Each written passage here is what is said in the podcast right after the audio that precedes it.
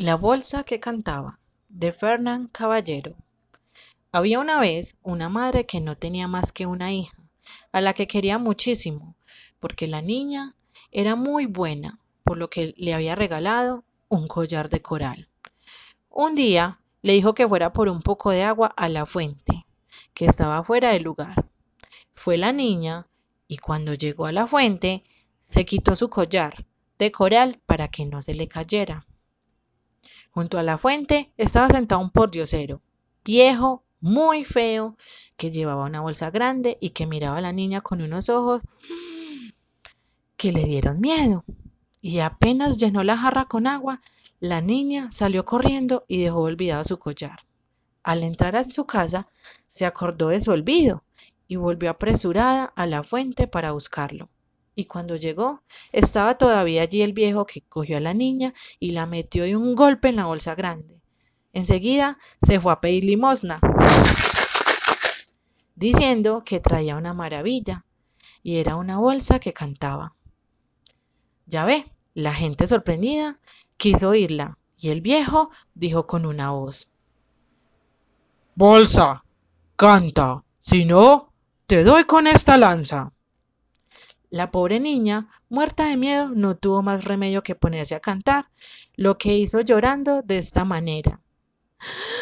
Por agua fui a la fuente que está fuera del lugar y perdí mi collar, mi collar de coral.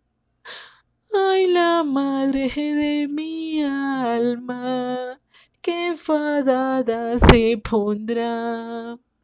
Volví luego a la fuente por si lo podía encontrar. Mi perdido collar, mi collar de coral. Ay, la madre de mi alma, qué apurada que estará no encontré mi collar, mi collar de coral. No encontré mi collar y perdí mi libertad.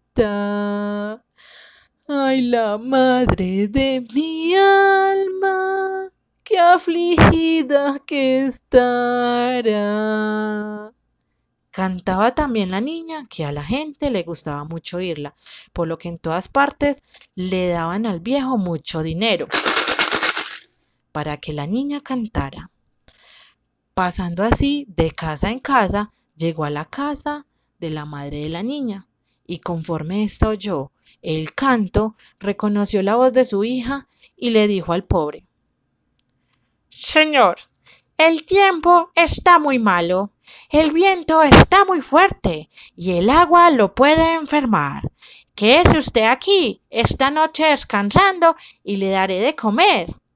El pobre estuvo de acuerdo y la madre de la niña le dio tantísimo de comer y de beber que se infló. De manera que después de cenar se quedó profundamente dormido. Entonces Sacó la madre de la bolsa a su hija, que estaba muy heladita y enfermita. Le dio muchos besos, le dio de comer, la acostó y la arropó en la cama. Y en la bolsa metió a un perro y a un gato. A la mañana siguiente, el viejo dio las gracias y se fue tan descuidado que ni cuenta se dio. En la primera casa que llegó, dijo como lo había dicho antes, a esa bolsa. Bolsa, canta, si no, te doy con esta lanza. Al punto, dijo el perro. ¡Pícaro viejo! Y el gato, ¡perverso viejo! Enojado el pobre, creyendo que así cantaba la niña, abrió la bolsa para castigarla. Entonces salieron rabiando el perro y el gato, y el gato se le abalanzó a la cara y le sacó los ojos y el perro le arrancó de un mordisco las narices. Y aunque testigo no he sido, así me lo han dicho.